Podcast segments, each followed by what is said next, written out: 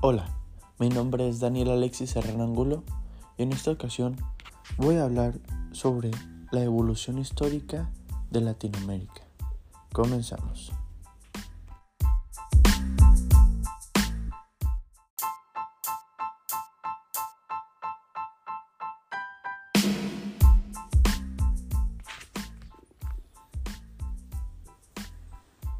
Bueno, para poder hablar más sobre el tema, vamos a hablar primero sobre la gran semejanza que existen entre los diferentes tipos de conceptos que es Latinoamérica, Hispanoamérica e Iberoamérica.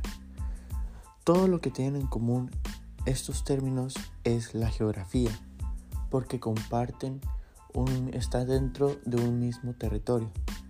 La cultura. Todos los países que se mencionan o que están dentro de estos territorios se comparten de alguna u otra forma. Y lingüística, ya que todos los, todas las lenguas que son derivadas del latín son compartidas en estos puntos geográficos. Primero empezamos por Hispanoamérica, que son aquellos países que fueron conquistados ah, por España. Pasamos con Iberoamérica, que es derivado de la parte ibérica que son España, Portugal y Andorra, donde se comparte el español y el portugués.